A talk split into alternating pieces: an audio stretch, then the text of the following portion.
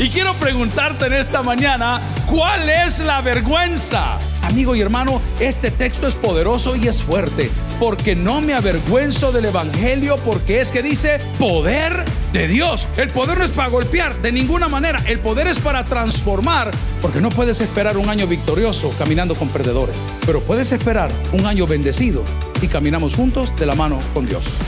Bienvenidos al podcast de Toby Jr. De la cercanía con Dios viene el cambio de corazón y no habrá espacio para resentimientos. Feliz es el que pone en Dios su confianza. Continúa con nosotros y escucha ¿Cuál es la vergüenza? Amigo y hermano, pareciera que la iglesia cristiana evangélica ha retrocedido y nos hemos refugiado en el mundo, porque caminamos como el mundo, vestimos como el mundo, hablamos como el mundo, vivimos como el mundo y trabajamos para las metas que el mundo tiene. Y esto no es correcto. La palabra nos aclara y nos dice que estamos en este mundo, pero nosotros no somos de este mundo en el sentido que tenemos una ciudadanía celestial. En esta época del año quiero hacer una humilde recomendación. Aquí es donde Dios separa a las mujeres de las niñas y a los hombres de los niños. Este es el momento del año donde el gallo te cantará sino una, tres veces. Este es el momento donde te vas a sentar a la mesa donde se ofrece fuego extraño. Y el fuego extraño es blasfemia en contra de Dios. Este es el momento del año donde discutimos si nos quedamos viendo el mundial. Yo lo estaba viendo. o nos venimos a la casa del Señor. Este es el momento donde nuestras adicciones más profundas pueden ser controladas por el Espíritu Santo o le damos rienda suelta y nos reventamos todos. La palabra del Señor en Romanos dice con mucha autoridad, capítulo 1, versículo 16, porque no me avergüenzo del Evangelio, porque es poder de Dios para salvación a todo aquel que cree, punto y coma, al judío primeramente y también al griego. Oremos al Señor. Padre, gracias por la vida de Jorge, por su familia, por los planes futuros que tienes para él en el ministerio. Hoy queremos clamar, Señor, por tu iglesia, por esta temporada navideña, por esta época del año tan bendecida pero tan peligrosa. Señor, es mi deseo en el corazón que mis hermanos y yo podamos aprender a respetar tu palabra, a respetar los principios cristianos. En Cristo Jesús lo pedimos todo y la iglesia dice, Amén. Pueden sentarse amigos y hermanos. El impacto de la palabra del Señor es maravilloso. Quiero que lo diga conmigo. El impacto de la palabra del Señor es maravilloso. Entonces nuestra vida deja de ser maravillosa cuando distamos de la palabra del Señor. Mi carácter cambia, mis prioridades cambian, mi vocabulario cambia, mis sentimientos cambian, mis metas cambian cuando estamos lejos de la palabra del Señor. Anoche estaba viendo un video en YouTube de una yeshiva. Diga conmigo una yeshiva. ¿Qué es una yeshiva? Es una escuela. Es una escuela. Entonces estudia la Torah, la Tanakh, el Zohar, eh, las leyes. y está allá en Jerusalén esta yeshiva. Y los jóvenes están, muchos de ellos internos, y muchos de ellos están ahí de manera pues eh, paulatina o diaria. Y ellos se dedican exclusivamente al estudio de la palabra del Señor porque son de los judíos ortodoxos quien es el gobierno de su estado, Israel, le sostiene para mantener viva esa llama, esa tradición y esas verdades que entre ellos predican. Y en esa yeshiva encontramos a jóvenes y rabinos. Diga conmigo, jóvenes y rabinos. Jóvenes y rabinos leyendo la palabra del Señor, aplicando la palabra del Señor. Escuchen bien, copiando la palabra del Señor versículo por versículo. Y es así como ellos nutren su vida y nutren su corazón y lo que me llamaba poderosamente la atención del joven judío ortodoxo israelí que presenta el programa es que tenía un brillo especial, su rostro era especial, no por ser una raza escogida solamente, sino su rostro denotaba gozo, su rostro denotaba paz, su rostro denotaba animosidad, su rostro denotaba confianza, su rostro y su presencia en el video daba estabilidad, y lo veo todo exclusivamente a través de la palabra del Señor. ¿Cuál es el área de tu vida? Como decía nuestra hermana Patio a las 7, que está y vive en desorden. ¿Cuál es el área de tu vida que te está provocando dolores de cabeza? Yo he insistido mucho porque tengo luchas personales, muy personales, que tengo que corregir solo y con la ayuda de la palabra de Dios. Y muchas veces cuando quiero tirar la toalla o decir hasta aquí ponemos un paro o tal vez nos dedicamos a otra cosa, es la palabra de Dios quien nos convence de seguir luchando. Es por eso que hemos denominado el año 2023 el año de no te rindas. No te rindas, vuelva en contacto con la palabra de Dios, porque la palabra de Dios en sí misma dice que ella nunca regresa vacía. ¿Usted quiere entender por qué tiene mal carácter? Porque no lee la Biblia. Si ese aplauso es para Dios, se lo amo de corazón. ¿Usted quiere saber por qué tiene inestabilidad emocional? Porque no lee la Biblia. ¿Usted quiere saber por qué le va mal en el noviazgo? Es porque no lee la Biblia. Y lo voy a probar. Escogiste mal. Escogimos mal.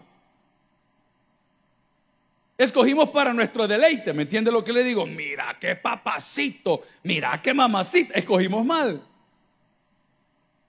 Escogimos un compañero de beba, de chupa. Escogimos mal. Entonces te das cuenta que cuando la palabra de Dios desaparece del centro de nuestra vida, los creyentes en Cristo, las cosas se ponen mal. Y vas a tratar de llenar tu vida y vas a llegar a mi edad, a los 53, casi 54 años con desplazamientos, vas a querer cosas, vas a querer casa, vas a querer relojes, vas a querer carro, vas a querer viaje y no vas a poder llenar el vacío que hay en tu corazón por una sencilla razón. Dios te escogió. Digo conmigo, Dios nos escogió. Y ese es el problema. No lo vas a poder llenar con nada. Estaba de visita en una iglesia predicando, ha sido una semana muy activa, muy linda, muy bendecida y también muy cansada. Y de repente el pastor donde estaba predicando dice, hey, ve al que está cantando. Sí, él es hijo del pastor fulano de tal. Hombre, él era parte de nuestra iglesia. Los primeros diáconos de esta iglesia. Sí, me dice. Ahí lo estamos rescatando, Señor, porque le fue muy mal. ¿Y por qué le fue mal en el ministerio? Porque su papá, un hombre terriblemente inestable, dice que Dios lo llamó para un país y luego se regresa del país, luego le entrega la obra al muchacho, luego se va para otro país, luego el papá viene y le vuelve a imponer, total que le desarmó la vida al pobre cipote y el cipote quedó lejos de Dios. Y yo me pregunto, ¿por qué hay líderes tan flojos? Porque están lejos de la palabra del Señor. Yo no soy seguidor de ningún cantante. Pero si tiene tiempo, busque un corto que aparece hoy en redes sociales del concierto del señor Arjona aquí en la capital. Y dijo una verdad que me encantaría retuitearla por mil cosas y mil veces más. ¿Y saben qué dijo? Estamos demasiado desocupados y estamos demasiado creativos. Estamos tan desocupados y tan creativos que hemos invitado 30, inventado 32 tipos de género 32 tipos de género, el novinario, el otro, el novenario y el otro. Y, hemos inventado de todo y ni siquiera podemos respetar al género el cual Dios nos creó. Qué interesante encontrar un tipo que no es creyente, un artista que tal vez no tiene contacto con la Biblia, que tiene mucho más conciencia cristiana que muchos de los cristianos que estamos acá. ¿Cuál es la vergüenza? Me humilla pensar que te vas a sentar a una mesa y vas a tragar los alimentos sin dar gracias a Dios, porque te da pena, porque estás con tus amigos. Qué vergüenza. Lo digo para tu vergüenza. Qué vergüenza. Te quedas callado, te conformas con lo que te dicen, te conformas con que, con que te bromeen, te, te gusta que te estén tocando tus principios. Amigo y hermano, este texto es poderoso y es fuerte, porque no me avergüenzo del Evangelio, porque es que dice, poder de Dios. Ojo, y gloria a Dios por ello. Pero el poder no es para golpear. No, no, no, no, no. El poder no es para golpear de ninguna manera. El poder es para transformar. Y te quiero recordar que quien está escribiendo esto era un sicario. Era un sicario. Se le atribuye la muerte de Esteban. Se le atribuye que él lo mandó a hacer se le atribuye que a los pies de este Saulo de Tarso trajeron la ropa ensangrentada y la pusieron a los pies de él como una ofrenda para así se dice. Ese era él. ¿Qué son las cosas que llenan los estadios y los ministerios? Los grandes testimonios. Lo tienes frente a tu boca y a tu nariz. Ahí está. Saulo de Tarso está diciendo, 25 años después de la resurrección de Cristo, ese es el término cronológico de este, de este escrito de Romanos, la carta a los Romanos, que Dios lo había cambiado. que sus ojos habían sido abiertos. No te sigas golpeando con la misma pared. Es difícil, yo lo entiendo, lo vivo también. Hay que dar honor a quien honor merece, nos guste o no nos guste. Reconocer que estamos bajo autoridad, nos guste o no nos guste. Eso es lo que la palabra ordena, que honremos a las canas, que honremos a nuestros padres, que honremos a nuestros hermanos, que honremos a Dios. Pero tú te preguntas, es que a mí me ha ido re mal, pastor, re mal me ha ido este año. Yo te pregunto, ¿cuán cerca de la palabra Dios has estado? Y no se trata de leerte 70 capítulos al día, porque hay gente que se jacta y dice, yo me levanto a las 4 de la mañana y oro 5 horas. Qué bueno por usted, hermano. Yo me despierto cuando suena el despertador. Y todavía sí me cuesta. ¿Alguien dice amén conmigo? Si Dios no te hace más espiritual o menos espiritual porque te levantes a las 5. A las 5 levantan los gallos, hermano. Amén. Que yo a las 5 de la mañana estoy de rodillas ante mi padre. Mírate el soberbio que sos, papá. Es más, te voy a quitar lo soberbio, lo acabado que estás. Porque Dios, a quien le trabaja, bendice. Esa parte que está viviendo en tu vida, gloria al Señor, no la vamos a poder tapar con un dedo, lo siento mucho. Y no se enoje cuando su vecino prospere. Ese vecino suyo anda ganando almas todo el día. Ese vecino suyo anda en las cosas. Ahí están predicando el evangelio. Y, usted se enoja. Mira aquel, vele el carro, vele la casa. Nos encanta. ¿Y por, ¿Y por qué no me mostras tú lo que has hecho? Enséñame cuáles son tus frutos de la cercanía con la palabra del Señor. Y el primero de los frutos que vamos a poder experimentar es un cambio de corazón. Diga conmigo, un cambio. Bien. Regalar al que te regala, eso no cuesta nada. En El Salvador, para los hermanos que están allá afuera, el término tacaño se dice de diferentes formas. Una de las formas de decir tacaño es decir aguachapán. ¿Ah? ¿Ah? Eh, tacaño, deben un sinónimo de tacaño. Codo, codo. Otro sinónimo de tacaño, agarrado, agarrado. Otro sinónimo de tacaño, ese no quiere decir yo, pero lo voy a repetir porque lo dijo, chucho. Aunque el término chucho también aplica a los chaborrucos, ¿no es cierto? Ah? Este es un gran chucho. pero también se utiliza para ello. Regale, hombre, hermano. No se preocupe, hombre. Yo se lo vivo diciendo porque es un principio que aprendí en mi casa. Más ha tardado usted en ponerle algo en la mano a alguien que Dios se lo devuelva por otro lado. Eh, algo que tiene que activar en su vida. Pero claro, esto no se puede con el corazón. Pasado. Yo si le pudiese dar un consejo a esta edad, yo le diría, trabaje por deporte. Y si le pagan, qué bendición. Pero haga lo que le gusta. Yo admiro el trabajo de los zapateros. ¿Cuántas mujeres hay en la casa de Dios? ¿Se recuerdan ustedes en aquella época? Hoy las chicas no saben qué es eso. Pero ¿se recuerdan ustedes cuando decía, pasó el zapatero, me van a cambiar las... Ojalá tuvieran cambiado los deseos del corazón, pero no. Me van a cambiar las... Exacto. ¿Cuántos hombres hay en la casa del Señor? Hombres mayores de 40 años. Jorge, ponete de pie. En la época de la guerra aquí no entraba mucho, los impuestos eran muy altos. ¿Se acuerda que usted votó por Duarte aunque no sea arte? ¿Se acuerda? Bueno, entonces en aquel entonces los muchachos que tenían zapatos bonitos, tenis, los zapatos de moda, como son los Vans, ahora eran los All Star. ¿Cuántos usaron All Star aquí? ¿Eh? Zapatos de mañoso. Entonces cuando el joven se acababa los zapatos de la suela, llegaba el zapatero y le hacía un corte y le pegaba. O sea, es un trabajo. Pero ellos se gozan tanto y la pasan tan bien y se pillan por aquí, claro, como están oliendo pega todo el día.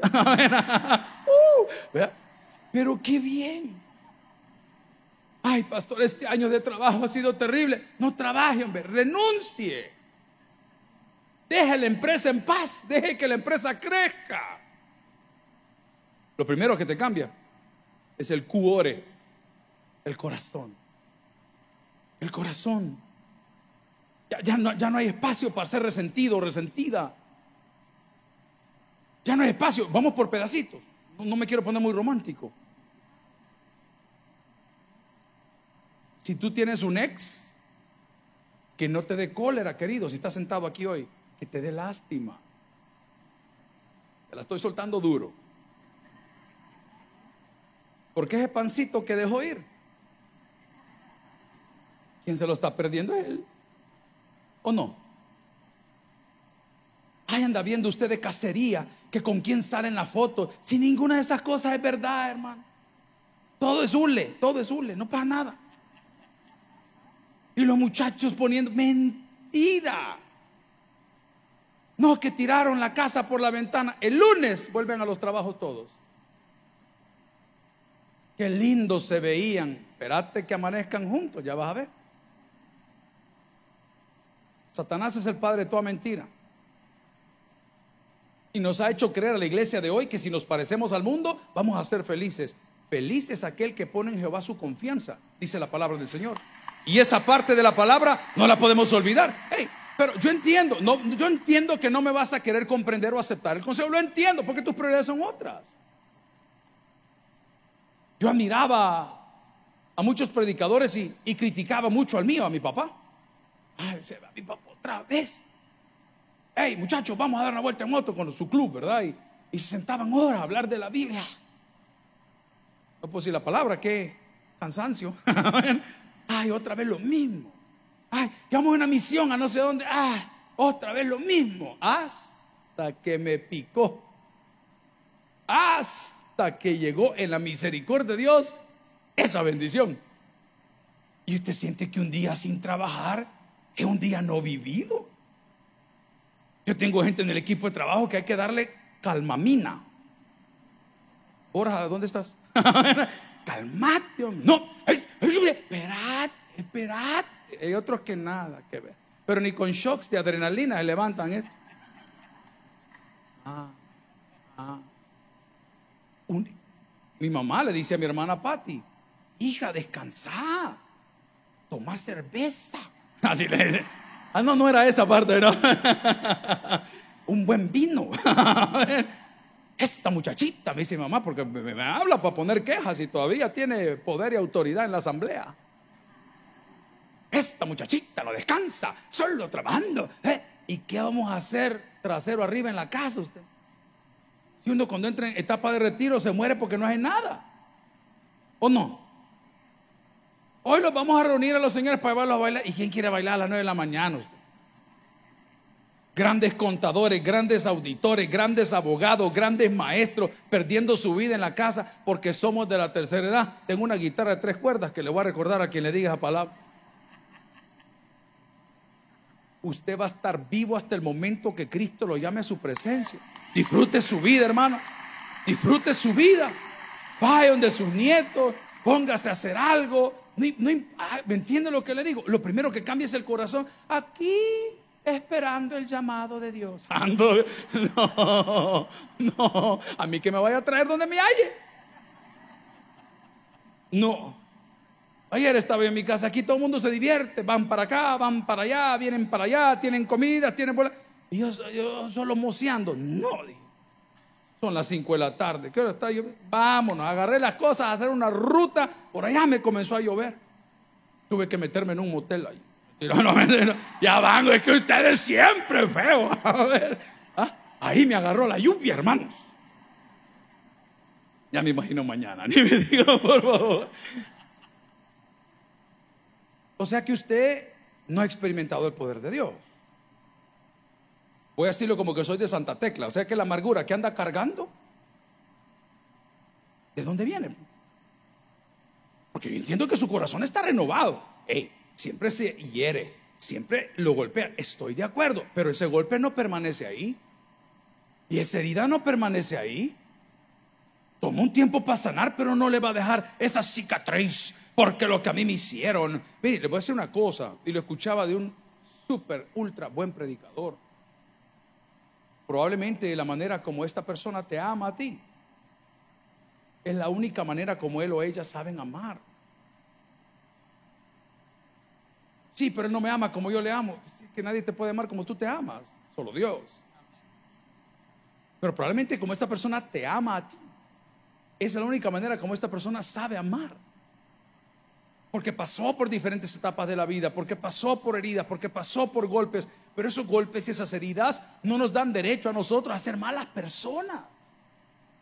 ¿Por qué? Porque ya no vivo yo. Ok, perfecto. Entonces no tenemos una excusa para seguir colgados del pasado.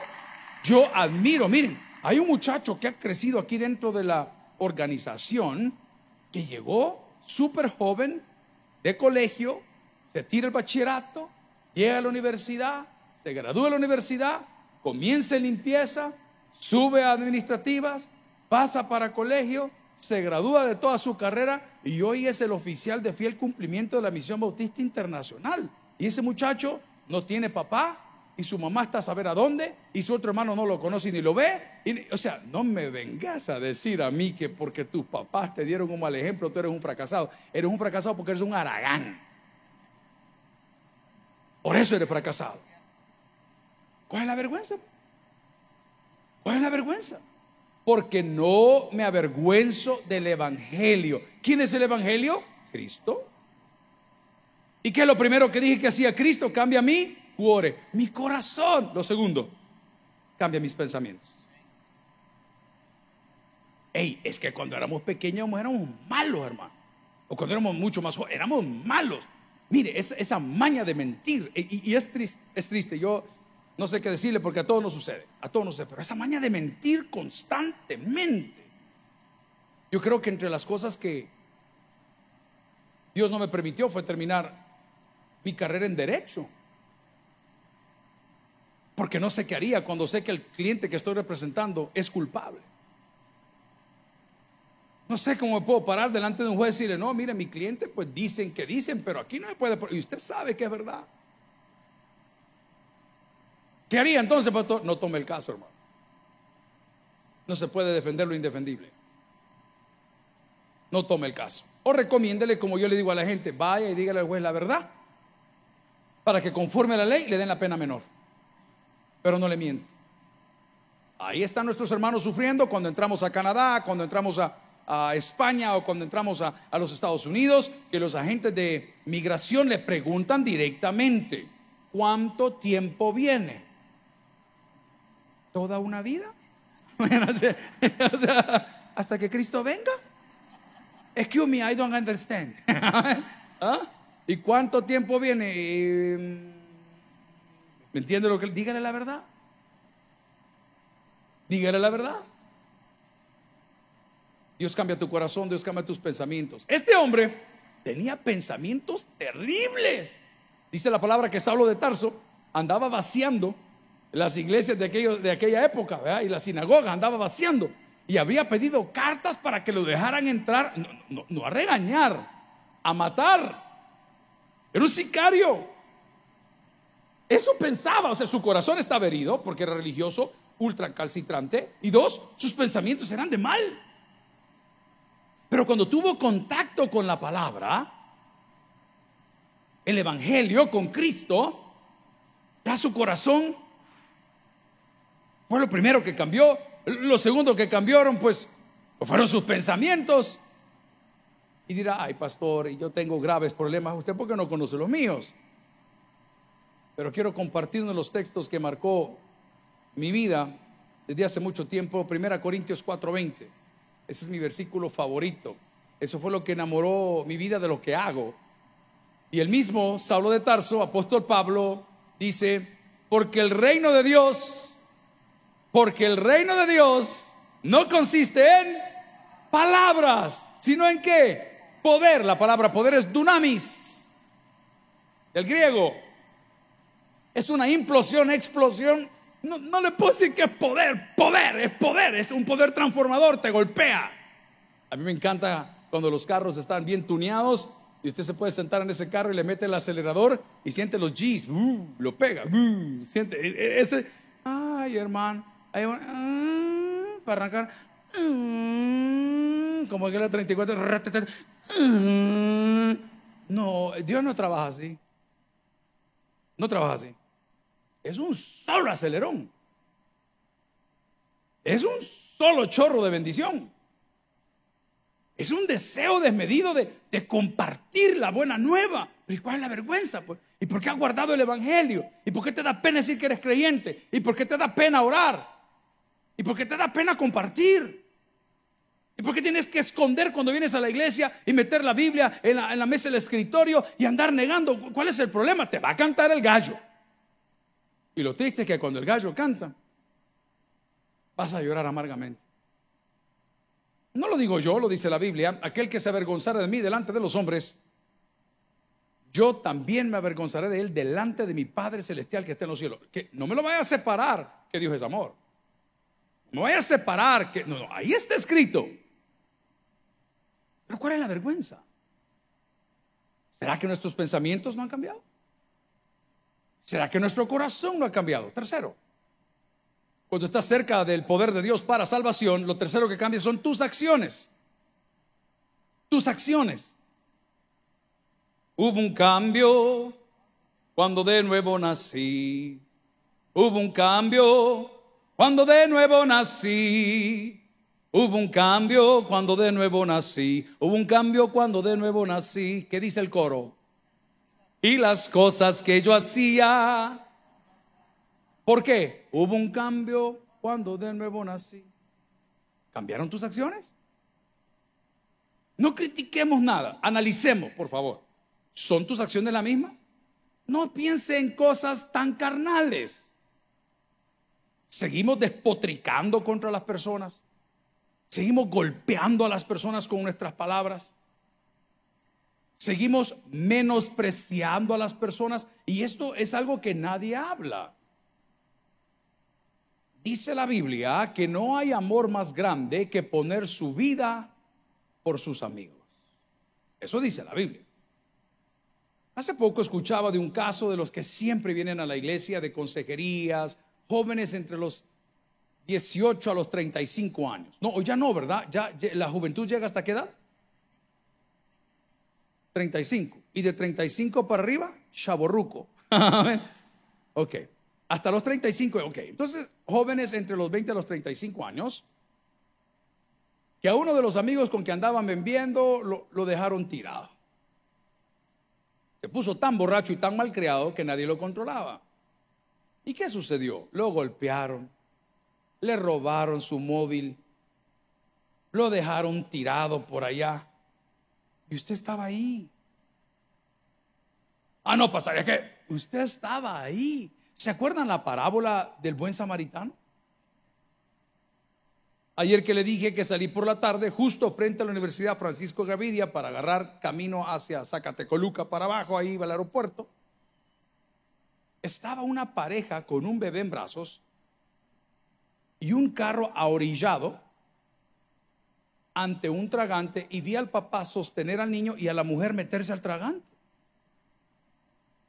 Inmediatamente mi corazón dijo, tengo que saber qué está pasando. El gran metido. ¿ah? Le ayudó en algo, hermanita.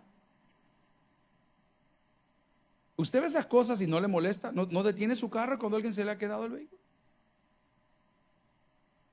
Ve que la gente tiene una llanta reventada, ponchada y, usted, uff, no para nada. Ay, Dios le ayude.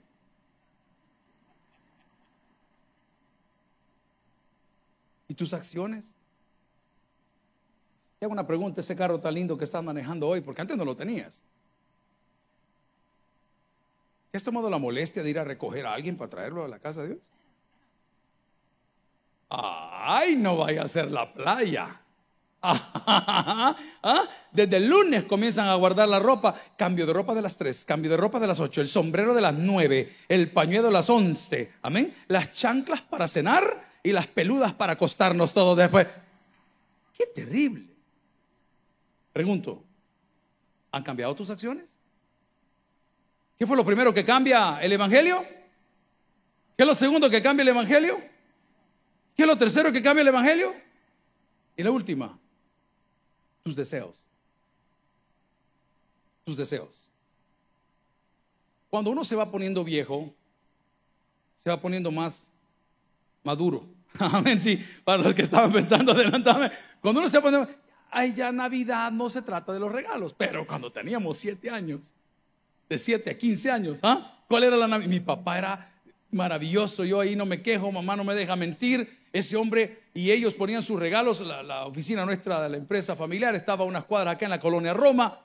Y papá tenía como una parte baja, una oficina, como una habitación, y ahí guardaban los regalos o, mamá ponía los adornos de Navidad y, papá llegaba ese día y yo, yo hay cosas que a mí no se me olvidan. Cuando ya comenzamos a crecer, que nada nos quedaba y que no nos gustaba nada, entonces el jefe decía, les voy a regalar dinero para Navidad. Y esto nunca se me olvida, tal vez mi hermana Patti lo recuerda. Nos sentamos en el comedor y ya estábamos departiendo. Bueno, él les traje el regalo de Navidad. ¿Y sabe qué hizo? Agarró ese dinero y lo tiró y la hermana Patti se lo quedó todo. Todo se lo quedó. Ni un amén. Ese hombre se esmeraba y decía, ya viene Navidad. Nos daban un presupuesto, mi mamá nos llevaba. En aquel entonces no existían los centros comerciales como los que hay aquí. El centro comercial más fino era pues Metrocentro. Y había un almacén que se llamaba Almacenes Schwartz. ¿Cuántos se recuerdan de eso? Ya están viejos, hermanito, lindos, ¿sabes? Almacenes Schwartz. Y yo recuerdo que yo quería comprar los, los muñequitos de Star Wars. ¿Ah? Y, ya me llevaban para comprar los muñequitos de Star Wars. Yo, era mi deseo, e, era mi deseo. ¿Cuáles son los deseos suyos hoy de Navidad? Ay, pastor, cómo ha cambiado. Una pata de elefante, mire, de este tamaño, eh, para los que hablan el idioma. ¿Cuáles son sus deseos hoy? ¿Cuáles son los deseos de nuestros padres? Que nosotros como hermanos nos llevemos bien.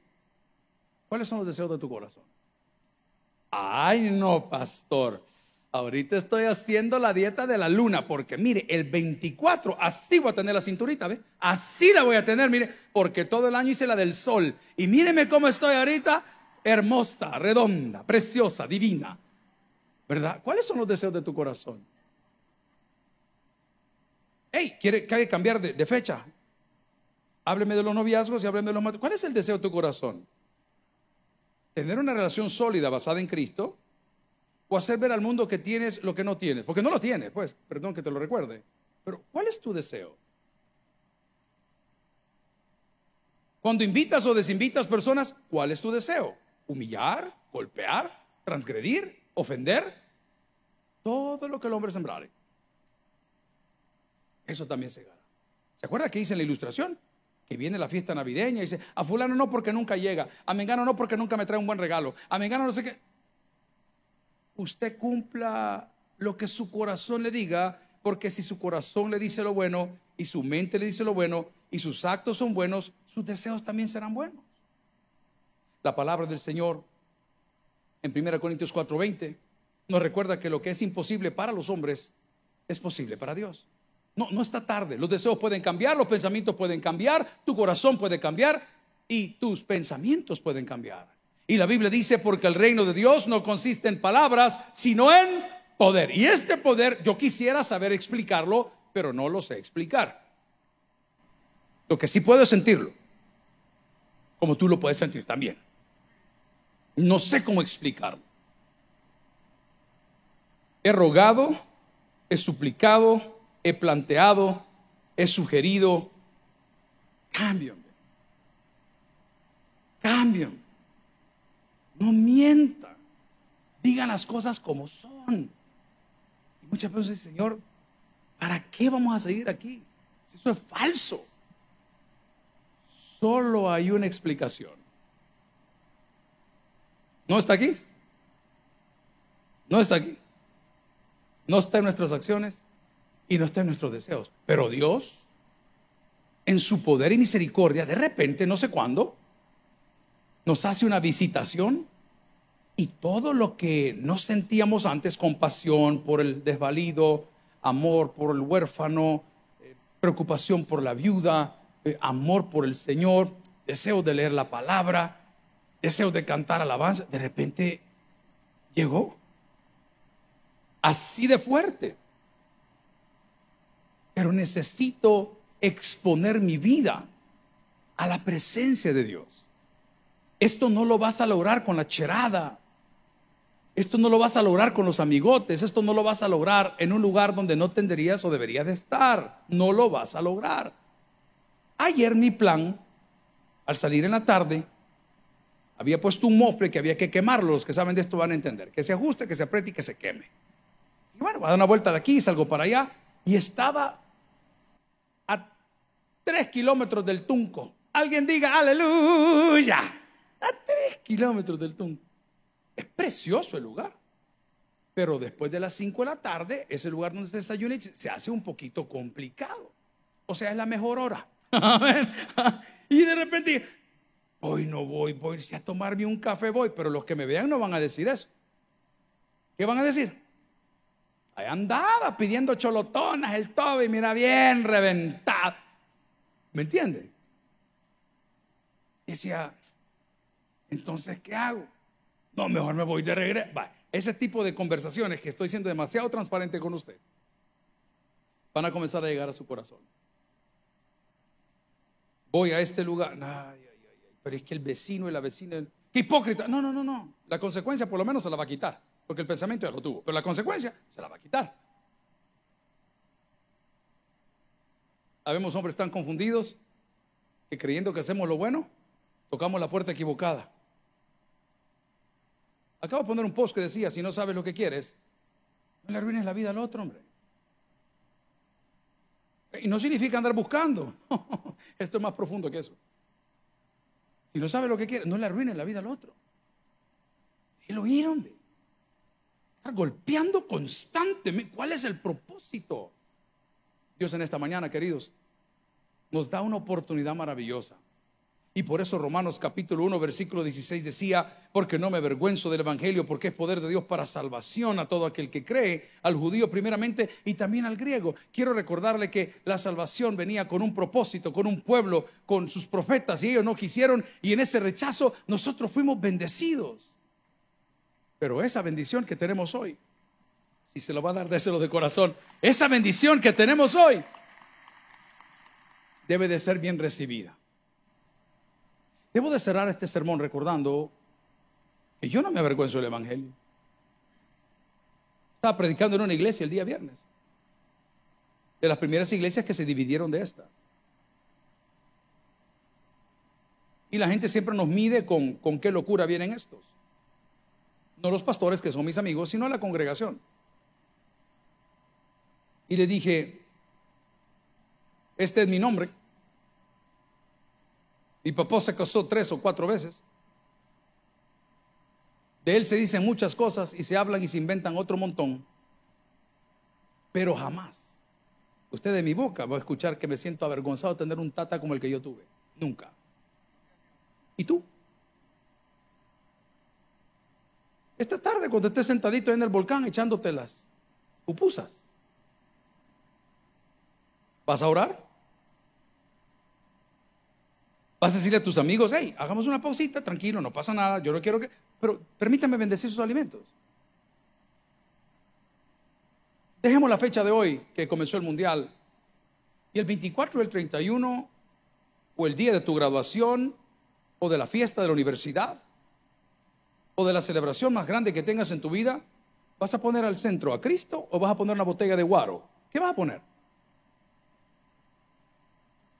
Esa es la pregunta. Porque no puedes esperar un año victorioso caminando con perdedores.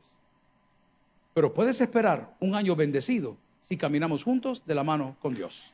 El que tengo Dios para el que oiga, vamos a orar. Gloria a Cristo. Si el mensaje ha impactado tu vida, puedes visitar www.tabernaculo.net y sigamos aprendiendo más de las enseñanzas del pastor Toby Jr. También puedes buscarlo en las redes sociales, Instagram, Twitter y YouTube como Toby Jr. TV y en Facebook como Toby Jr. No te pierdas nuestro siguiente podcast.